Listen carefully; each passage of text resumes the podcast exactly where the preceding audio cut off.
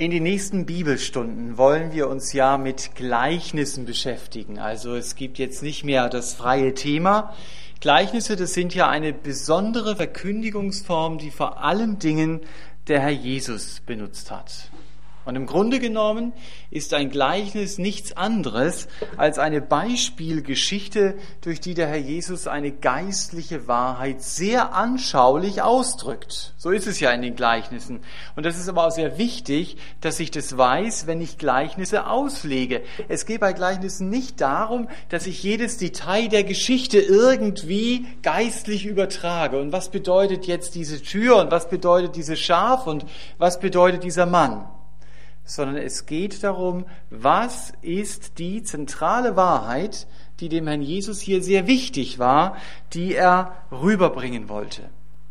Es gibt Gleichnisse, die haben mehrere Dinge gleichzeitig im Fokus, aber das ist eher die Ausnahme. Ich denke an Matthäus 13, da geht es ja ums Himmelreichsgleichnis und da werden verschiedene Böden beschrieben. Ja, also ein sehr guter Boden bis zum Weg und sehr felsigen Boden und so weiter.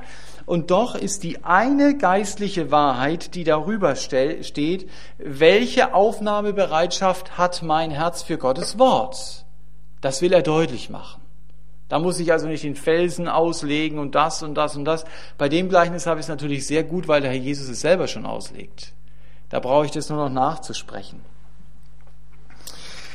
Ja, der Herr Jesus bringt durch Gleichnisse geistliche Zusammenhänge, die ja manchmal doch sehr komplex sind, auf den Punkt, auf eine ganz einfache Nenner, dass ich verstehen kann, so, aha, das ist hier also gemeint. Und es ist ja grundsätzlich so, wenn wir Aussagen mit Bildern verbinden, dann können wir sie uns einfach besser merken. Das geht auch einem der Predigt so, dass er versucht immer wieder Bilder zu finden für wichtige Aussagen. Ich sage immer, das ist wie ein Haken an einer Garderobe. Ja, ich habe also diesen Haken, diesen Geschichtenhaken und da kann ich dann meinen Gedächtnishut dran aufhängen. Ja, weil ich mich dann an die geistliche Aussage erinnere, die eben auch dahinter steht. Das ist wichtig. Wichtig ist auch bei Gleichnissen, kleine Einführungsrede, ja, diese Geschichten, die der Herr Jesus erzählt, die sind nicht unbedingt so passiert. Sie wollen gar keine Tatsachenberichte sein. Der Herr Jesus greift auf Alltagssituationen zurück, die tausendmal am Tag in Israel passiert sind.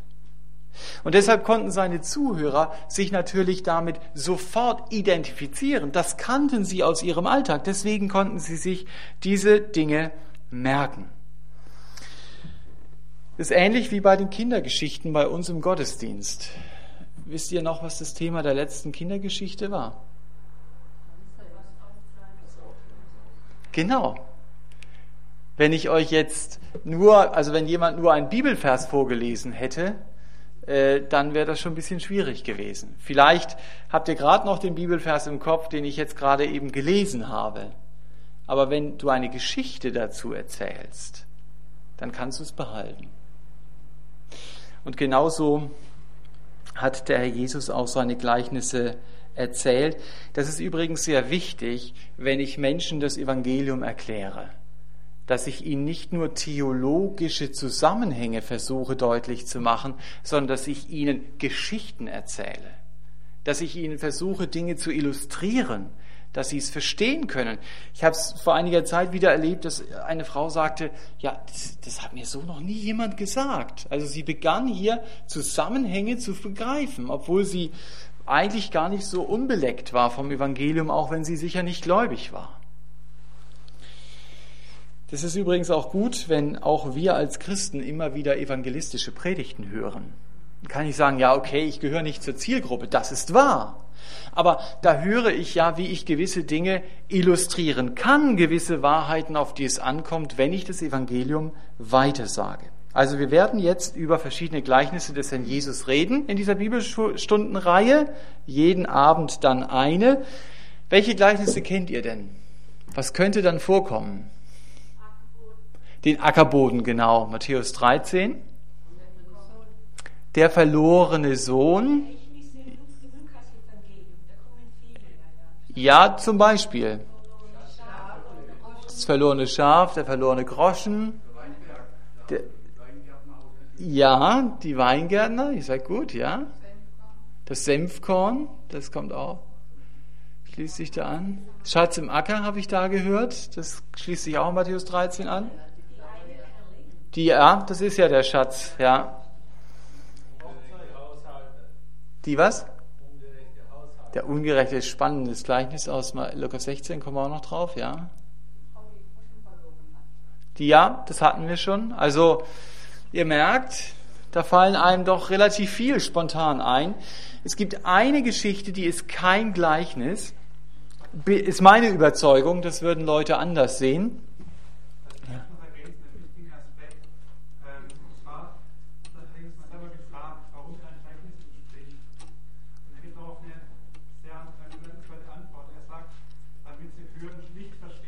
Ja.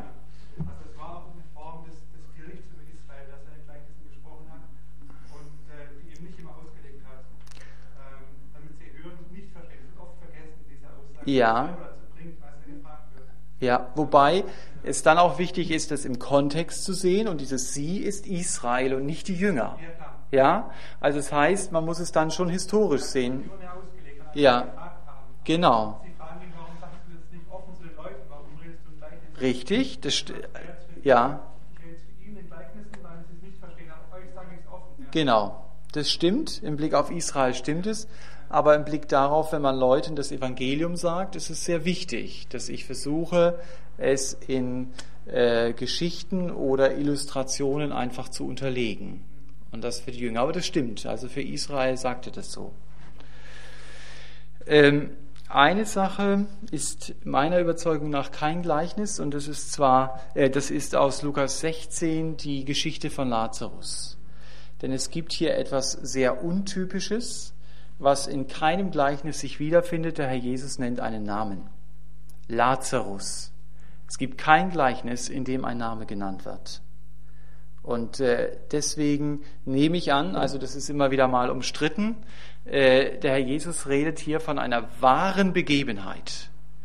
Ja, das ist, äh, ich sage es nur deswegen im evangelikalen Raum etwas ähm, umstritten. Mein Schwiegervater hat mal Predigtverbot bekommen, hat Predigtverbot, äh, dass er es einfach als wahre Geschichte ausgelegt hat. Da hat man gesagt, also den Mann wollen wir hier nie wieder haben. Ja, also man kann doch nicht von der Hölle predigen, denn darum geht's ja in dem Gleichnis. Ja, aber wir lesen das Gleichnis von heute Abend, ein sehr bekanntes, Lukas 10, ab Vers 25. Da heißt es, Lukas 10, Vers 25, ein Gesetzeslehrer wollte Jesus auf die Probe stellen und fragte ihn, Lehrer, was muss ich tun, um das ewige Leben zu bekommen? Jesus antwortete, was steht denn im Gesetz? Was liest du dort? Der Mann antwortete, liebe den Herrn deinen Gott von ganzem Herzen, mit ganzem Willen, mit deiner ganzen Kraft und mit deinem ganzen Verstand und liebe deinen Mitmenschen wie dich selbst. Richtig geantwortet, sagte Jesus, handle so, dann wirst du leben.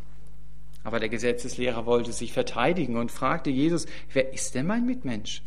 Jesus begann zu erzählen, ein Mann ging von Jerusalem nach Jericho, unterwegs überfielen ihn Räuber. Sie nahmen ihm alles weg, schlugen ihn zusammen und ließen ihn halbtot liegen.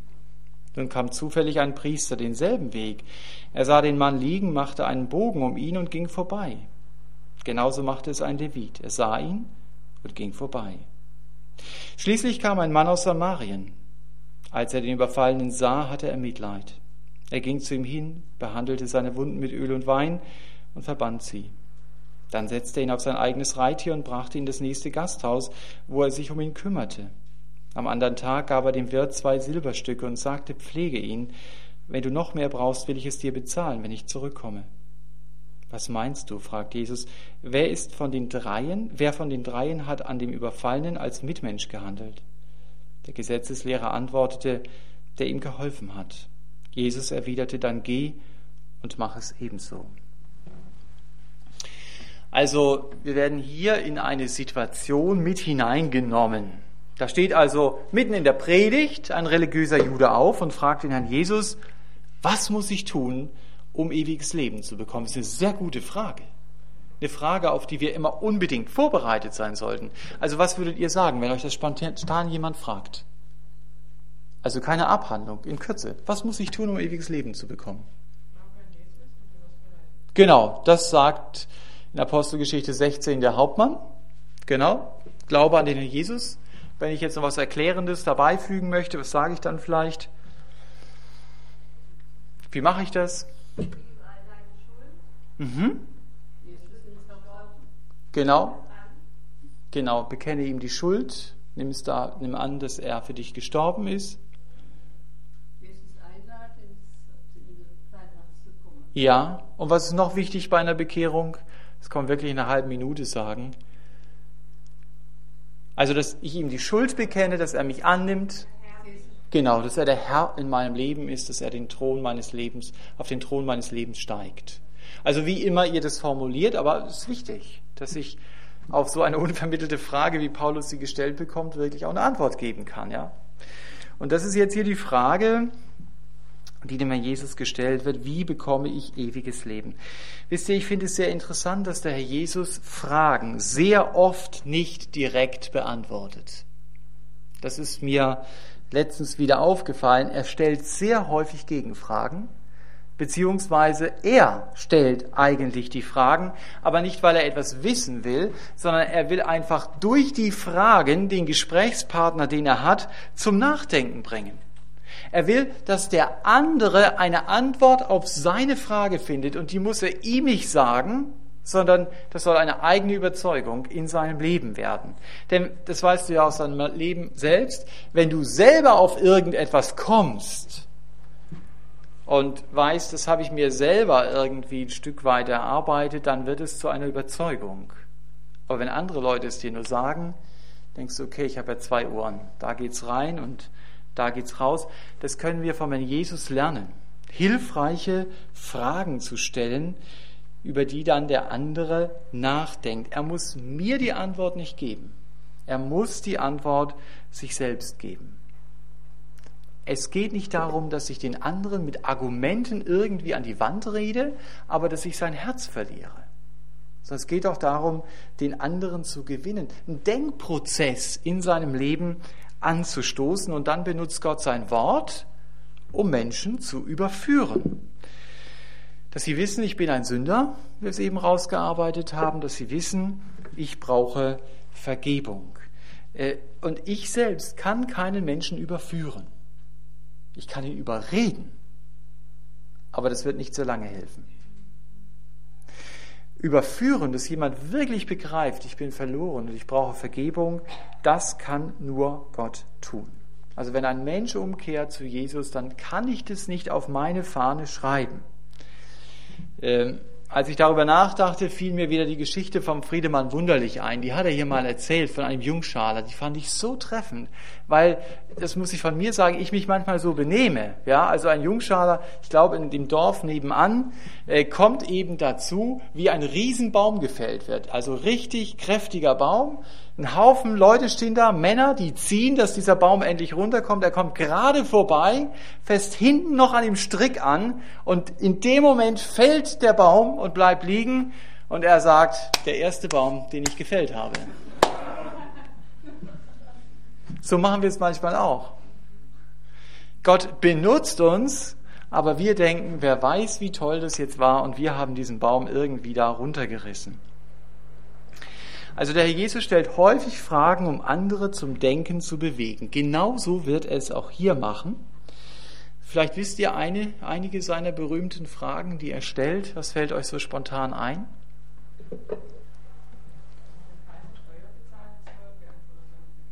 Genau. Muss man dem Kaiser Steuern bezahlen? Komm, gib mir mal die Münze. Welches Bild seht ihr drauf? Was noch? Genau, das ist auch eine spannende Geschichte. Ja, so, aber da sagt er, so sage ich euch auch nicht, aus welcher Kraft ich das tue. Ja? Ja, aber da stellt er dann noch eine Frage in dem Zusammenhang. Er sagt dann am Schluss, genau, hat dich keiner verdammt? Das war ja offensichtlich, oder? Wo sind denn die Leute? Dass sie das erstmal realisiert. Was noch? Mhm. Genau, komm, aber das ist eher eine Aussage, auch komm und folge mir nach. Eine Herausforderung, ja? Mhm.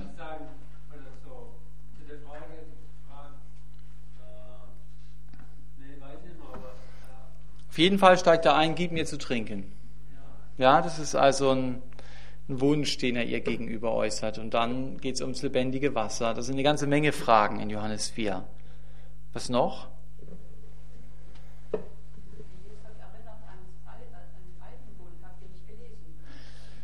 Das ist die häufigste Frage im ganzen, in den ganzen Evangelien, die er stellt. Habt ihr nicht gelesen? Das ist der häufigste Satz. Mhm. Woher nehmen wir Brot für so viel, um ihnen Essen zu geben? Genau, wusste er es nicht? Johannes 6. Ja, woher nehmen wir denn Brot? Da steht sogar dahinter, das sagt er aber, um Philippus zu prüfen. Oder ich habe noch gedacht ähm, an, an Johannes 5, Bethesda. Willst du gesund werden? Ja, 38 Jahre war dieser Mann krank.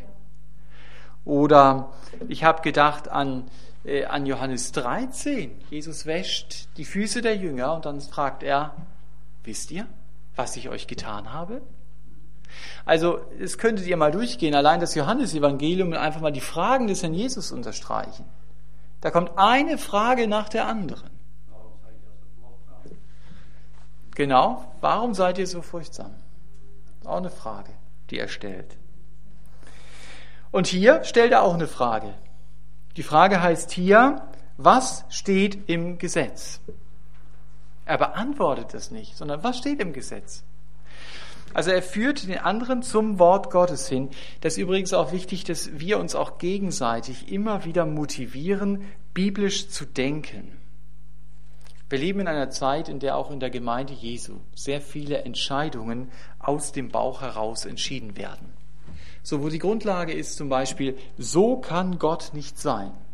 Das ist ein Argument, das man dann auch immer wieder hört. Aber wenn die Bibel Gott so beschreibt, wem glaube ich dann? Meinem humanistischen Denken, das mir sagt, so kann Gott nicht sein?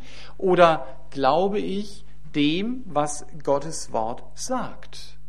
Ich kann natürlich betonen, Gott ist Liebe und es stimmt. Aber ich muss auf der anderen Seite auch deutlich machen, Gott ist heilig, er ist nicht nur Liebe.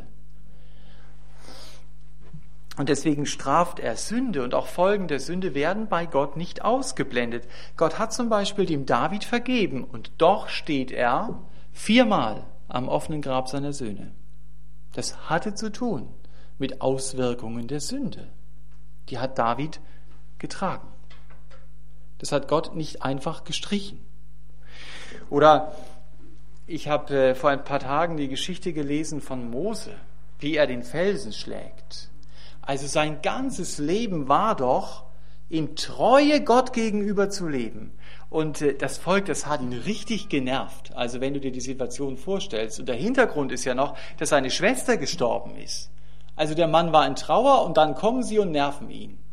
Und dass der mal ausflippt, ist ja menschlich verständlich. Also er ist ja noch sehr im Rahmen geblieben und Gott sagt, du gehst nicht in das Land. Das war eigentlich seine Lebensberufung, darauf hat er hinzugelebt. Wo du dich manchmal auch fragst, ja, ist denn das nicht ungerecht? Und manchmal gibt es Situationen in der Bibel, sage ich euch ganz ehrlich, wo ich denke, also wenn ich menschlich denken würde, dann würde ich sagen, das ist ungerecht, wie Gott hier handelt. Aber da muss ich mich daran erinnern, Gott selbst ist Gerechtigkeit. Und ich sehe ja nur sein Handeln, aber er muss mir seine Kriterien nicht offenlegen. Er muss mir nicht sagen, das ist der Grund, warum ich so handle. Und da muss ich irgendwann auch die Gedanken abgeben und sagen, gut, Herr, ich lasse es bei dir. Auch wenn Nichtchristen sich vorstellen oder erzählen, wie sie sich Gott vorstellen, dann muss man genau die gleiche Frage stellen, die der Herr Jesus hier stellt. Wie liest du, was steht denn geschrieben? Woher nimmst du die Behauptung zum Beispiel, Gott ist nur Liebe? Warum denkst du, ein moralisch anständiges Leben bringt mich schlussendlich in den Himmel? Warum? Das sind Fragen, über die der andere eben nachdenken kann und sollte und immer wieder im Kopf haben, ich muss Gott nicht verteidigen. Das macht er schon selber. Ich muss nur nachsprechen, was er vorgesprochen hat und dem anderen sagen, kommt dein Denken über Gott wirklich aus seinem Wort oder kommt es aus deinem Bauch heraus? Interessant ist, dass der Schriftgelehrte, der hier angesprochen wird, sehr wohl weiß, um was es eigentlich geht. Er kann die Frage beantworten. Und was mich immer wieder fasziniert an seiner Antwort ist, er zitiert kein einziges der zehn Gebote. Das hätte man doch jetzt erwartet auf die Frage, ja, wie steht es denn im Gesetz geschrieben? Also eins, zwei, drei, vier, fünf und so, und dann bekommst du ewiges Leben. Er zitiert das Gebot, das über allen Geboten steht. Und dieses Gebot ist zum Bekenntnis Israels geworden. Höre Israel, der Herr ist unser Gott, der Herr allein, und du sollst den Herrn, deinen Gott, lieben mit deinem ganzen Herzen, mit deiner ganzen Seele und mit deiner ganzen Kraft.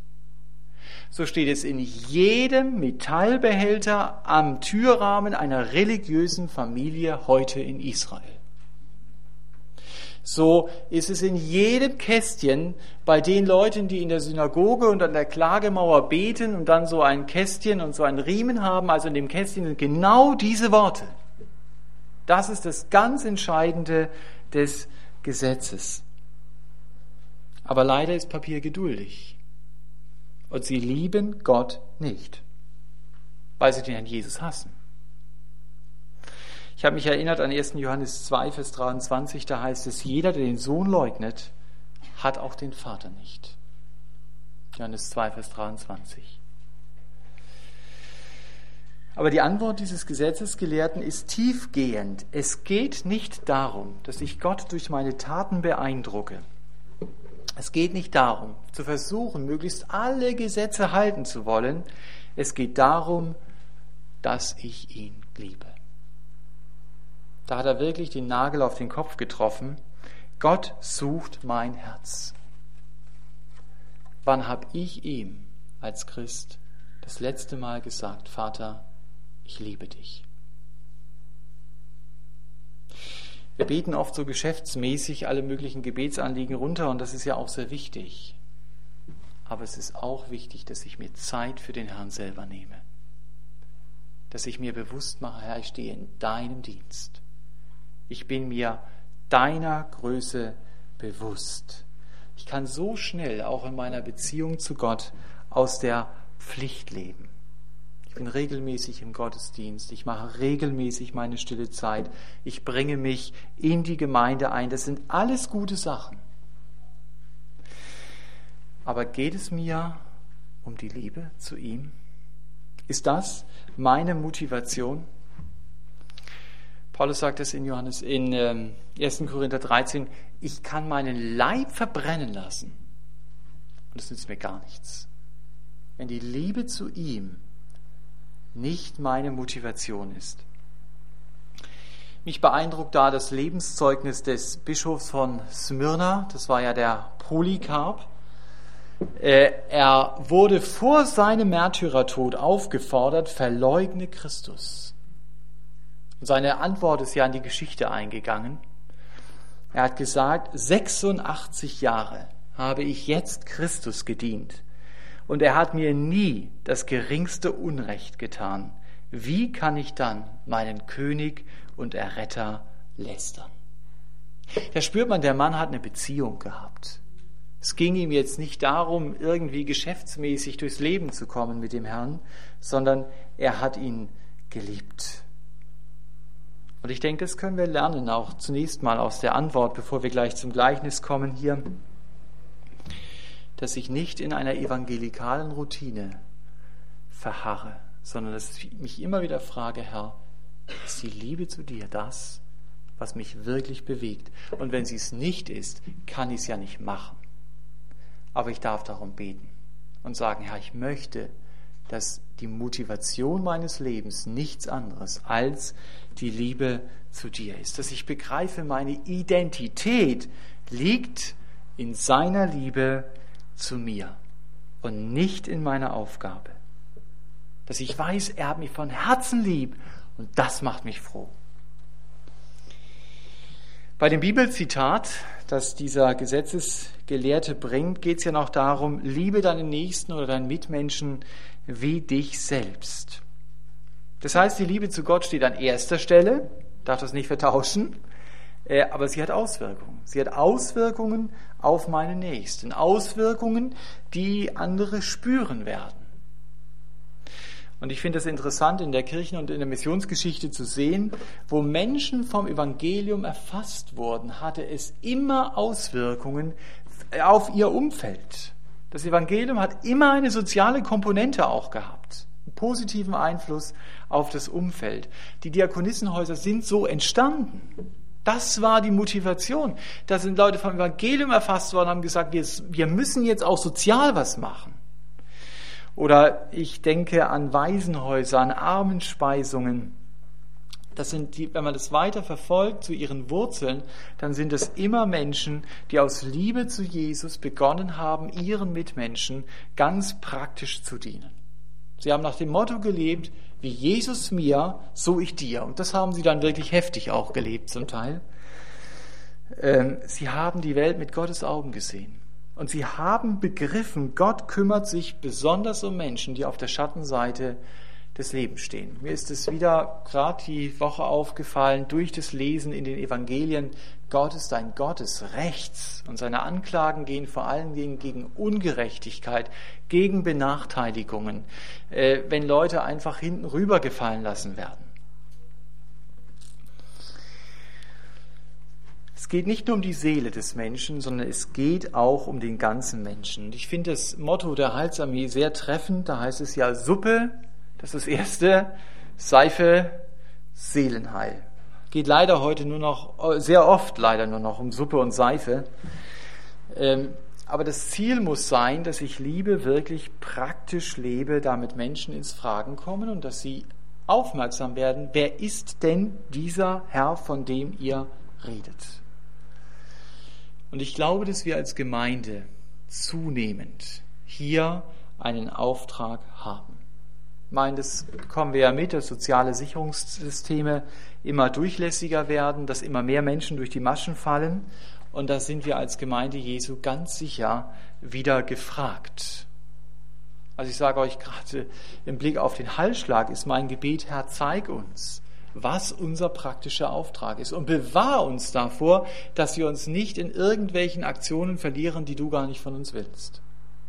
Aber ich glaube, dass wir einen praktischen Auftrag haben und ich wünsche uns, wenn wir den erkennen, wirklich den Mut zu haben, es auch anzupacken und es nicht nur im Kopf zu behalten. Der Gesetzesgelehrte hier in Lukas 10 hat Gottes Wort verstanden und vielleicht will er sich hier rausreden. Ich weiß es nicht. Er sagt, wer ist denn mein Nächster? Über wen kann ich denn Gottes Liebe ausschütten? Und weil der Gesetzesgelehrte das jetzt fragt, deswegen erzählt der Herr Jesus dieses Gleichnis. Er will mit diesem Gleichnis diese eine Frage beantworten. Das ist die ganz zentrale Verkündigungsabsicht. Wer ist mein Nächster?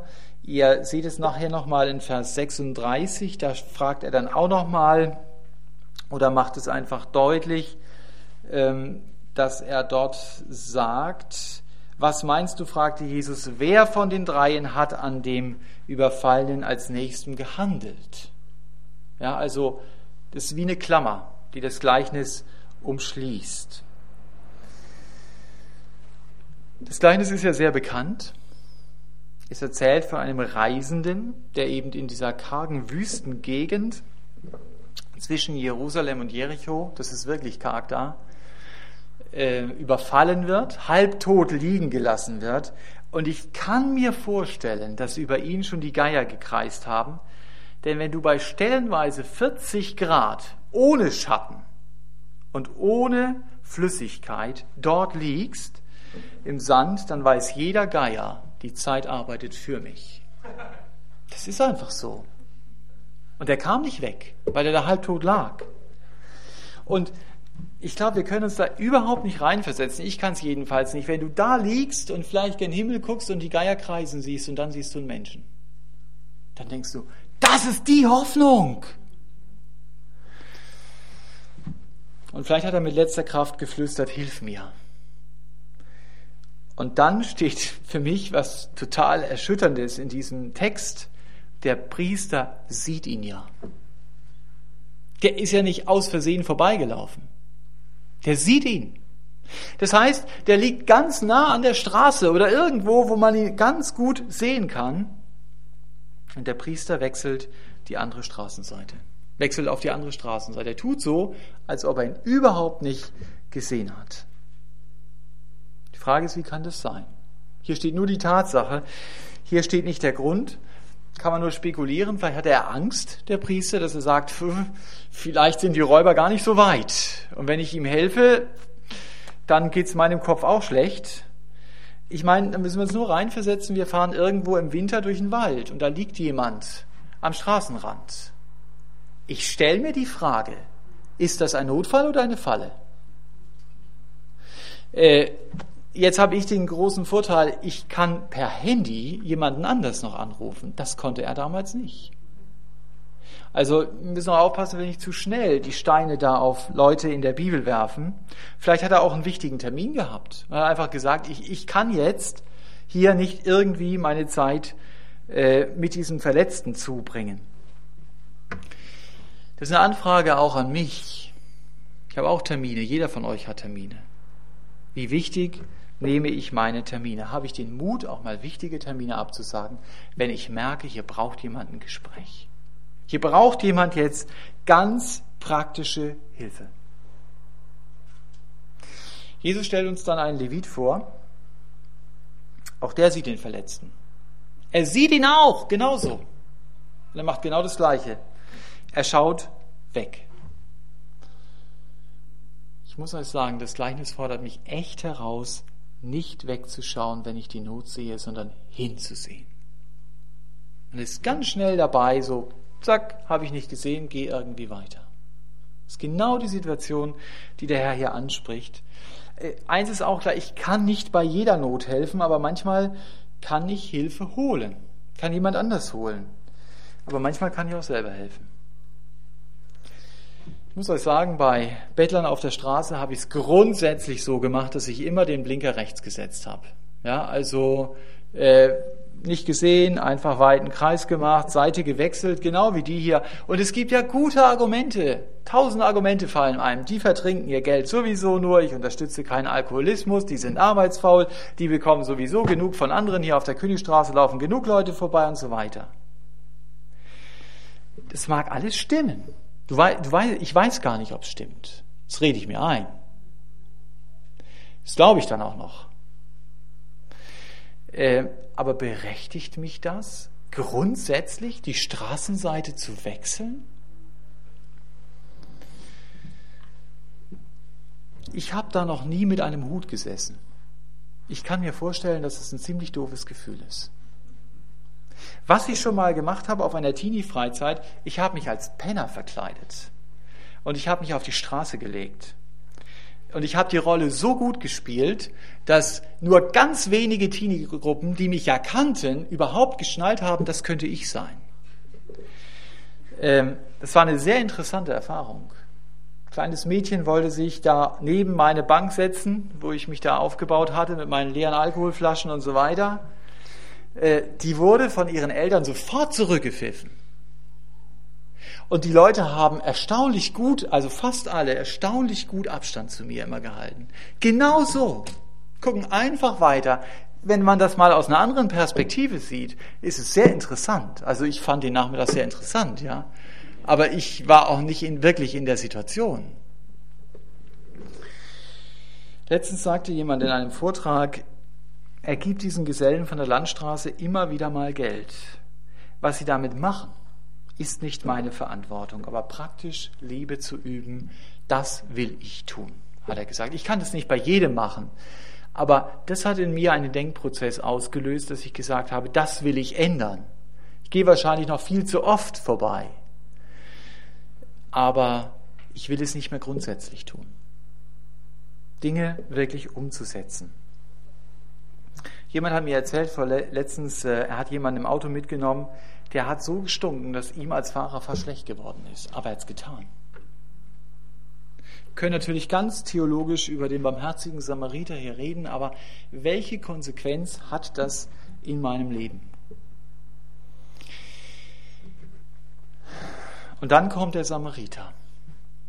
Das war keine Königstraße, wo jede Minute mal jemand vorbeikam, vielleicht alle drei Stunden mal. Und wir lesen von ihm, er wird innerlich bewegt und er hilft diesem Mann ganz praktisch. Er verbindet seine Wunden, bringt ihn in die Herberge und sorgt für ihn. Und wir kennen das Gleichnis, das ist uns vertraut. Aber als der Jesus es erzählt hat und als er hier bei dem Samariter angekommen war, das war ein Schock für seine Zuhörer. Ich kann mir vorstellen, dass sie da standen mit offenem Mund und gesagt haben, nee, das, das kann überhaupt gar nicht sein, weil es so fremd allem Denken war, das es damals gab, denn Samariter und Juden waren absolut verfeindet. Ich habe dieses Beispiel schon mal gebracht, weil es mir mal kam und ich werde es wiederbringen, um sich das bewusst zu machen. Das ist so, als ob ein schwer verwundeter amerikanischer Soldat in Afghanistan am Straßenrand liegt und mit letzter Kraft einen englischen Kollegen bittet, hilf mir. Und dieser englische Kollege sagt, keine Ahnung, was mir passiert. Wenn ich mich umdrehe, kann ich der Nächste sein. Also wechselt er die Straßenseite und geht einfach weiter. Und dann kommt irgendwann mal der Bundeswehrsoldat vorbei und er sagt, hilf mir! Und der macht es genauso. Er sieht ihn und er geht einfach weiter. Und dann kommt ein Taliban-Kämpfer auf einem Pferd mit der Kalaschnikow über der Schulter. Und er sieht den verletzten Amerikaner, legt seine Waffe in den Sand, verbindet den Mann, legt ihn auf sein Pferd. Der Amerikaner liegt auf dem Pferd. Er geht kilometerlang durch die glühende Hitze zur nächsten Pension. Vielleicht immer Angst habend, was passiert, wenn mich meine Leute hier sehen? Dann bin ich Verräter und dann sind wir beide tot.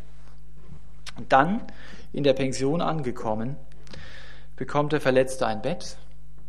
Der Taliban macht eine Anzahlung beim Wirt, beim Wirt. Zwei Tageslöhne zahlt er. Zwei Tage arbeitet er umsonst für diesen Amerikaner. Und dann sagt er noch, ich komme zurück. Garantiert. Und dann schreib bitte alles auf, was du für diesen Mann verausge verauslagt hast, ich werde dir alles zahlen. Wow.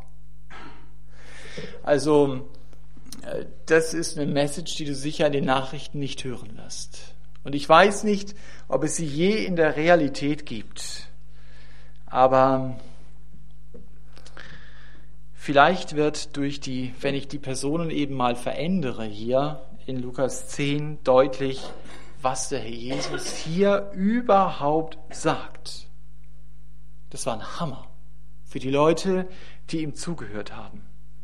Das war eine absolut ergreifende Geschichte und ich wünsche mir persönlich, dass uns das auch ganz neu ergreift, dass es mich ganz neu herausfordert, darüber nachzudenken, wo und wie kann ich ganz praktisch Gottes Liebe weitergeben. Was würde euch einfallen auf die Frage, wenn man sagt, ja, wie kann ich denn Gottes Liebe ganz praktisch weitergeben? Wer ist mein Nächster? Was würdet ihr antworten, wenn der Jesus jetzt die Frage stellen würde? Also, wer ist der Nächster? Zum Beispiel, wer kann es sein?